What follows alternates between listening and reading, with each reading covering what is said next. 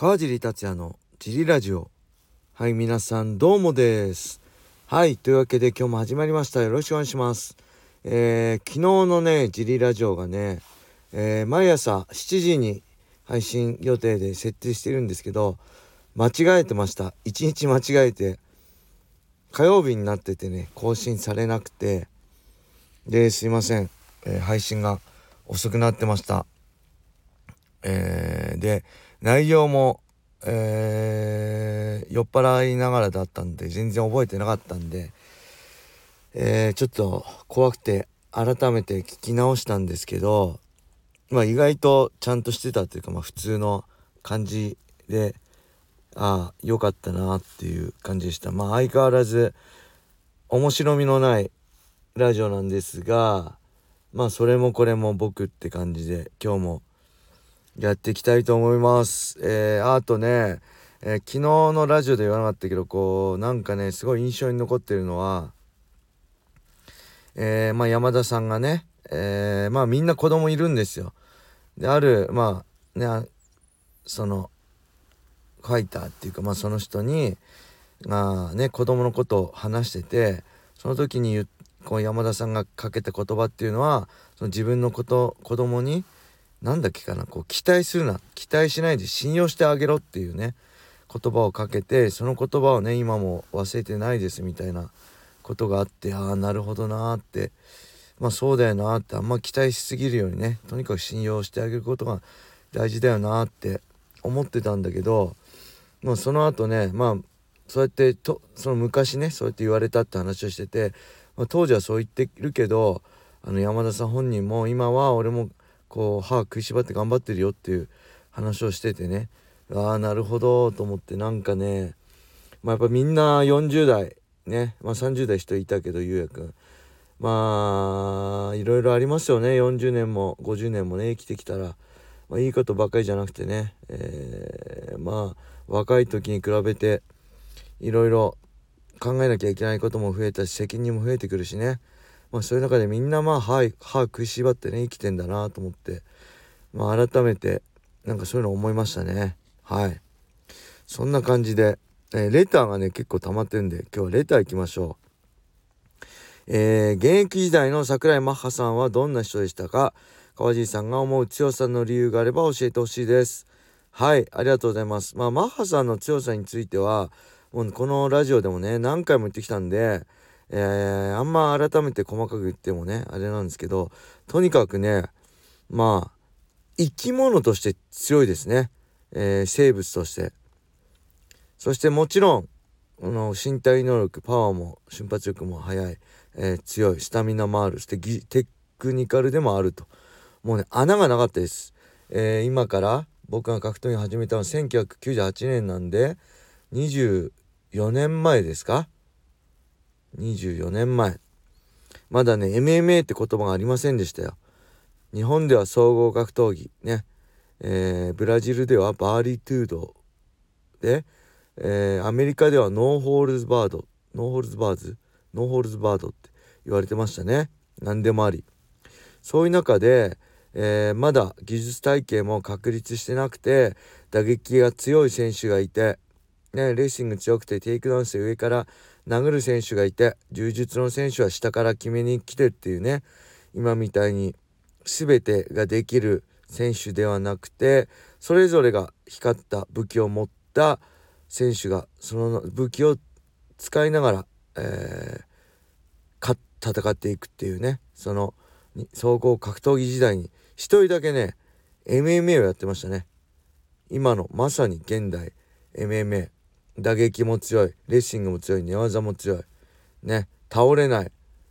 倒す。上から殴る。上から決めるね、ま、下からも決める。スタンドでも KO するっていうね。ちょっとねほんと20年ぐらい先を行く戦い方をしてたなって今改めて思います。はい。そんな感じです。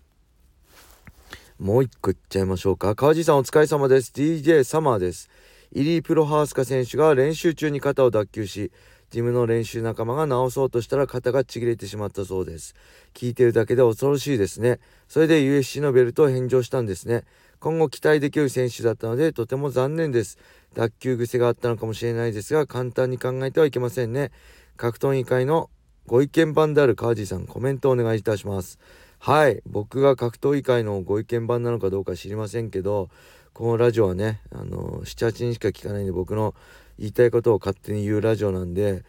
えー、言わせてもらうとねこれめちゃくちゃ危険ですよね。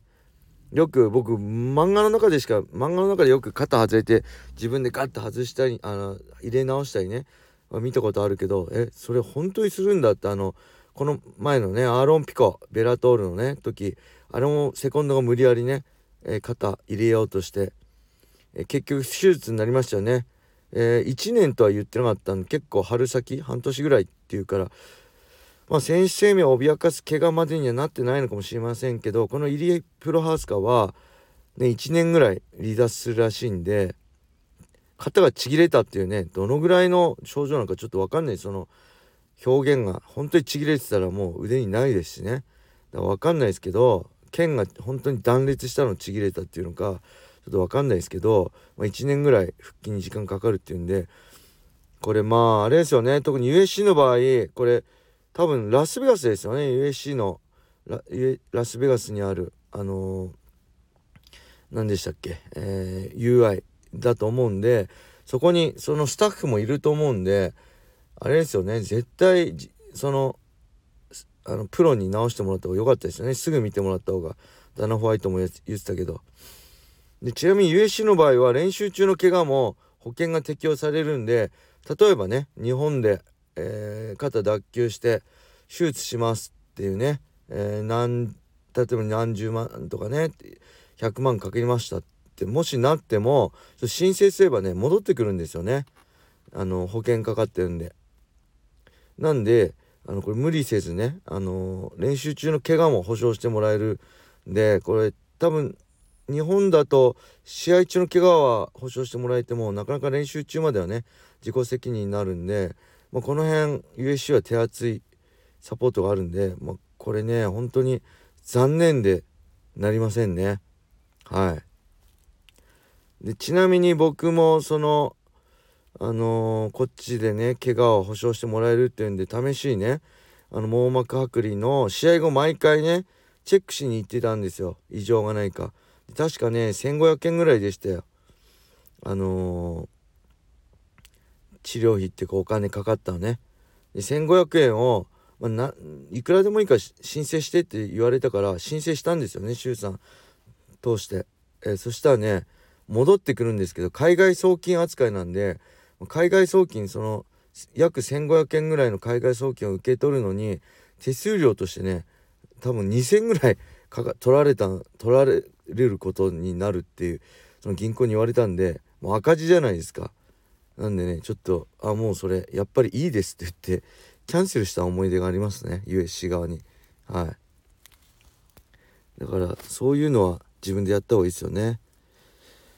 えー、そんなわけでもう一個いきましょうか。川地さんお疲れ様です。あまた DJ 様です。ふと思ったのですが格闘家の予想ほど当たらないものはないなと思います。唯一的確な予想コメントしているのは金原さんでしょうか。川尻さん解説者としてご活用されてますが頑張ってください。はいありがとうございます。えー、そうですね。僕何回も言ってるけど格闘家の予想ほどねあの当たらないっていう信用できないものないと思うのでみんなもうなんだろうこの冷静にはできてないと思うんでね。はい。でご活用されてますがあんままあ見てないんですけど僕自身は。金ちゃんのはな的確なんですかね。ちょっと後で今度見てみようかな。で僕はねこうあれなんですよね。なんだろう。僕はこう結構ねあのー、予想外のことが起きることにうわマジかっていうこうかこっちかっていうのがね好きなんですよ。なんでついついねそのむしろ外れた方がね楽しいっていうか嬉しいんですよあやっぱりそうだよねこうなるよねってよりもうわマジかこっち勝ったのかっていうのがね僕にとってはこの格闘技の楽しさなんでえマジってこの予想外の結果が出た時に何よりもこのテンション上がるんでそういう意味ではねねついついそうまあ順当なっていうかまあこうなったらこうだよねっていうのを予想しちゃいますね。はい。そんな感じでしょうか。えー、レターありがとうございました。まだねもうちょいあるんでレター皆さんの本当読んでいきたいと思うんでちょっとお待ちください。ありがとうございます。引き続きレターもお待ちしております。はい。それでは今日はこれで終わりにしたいと思います。皆様良い一日を。またね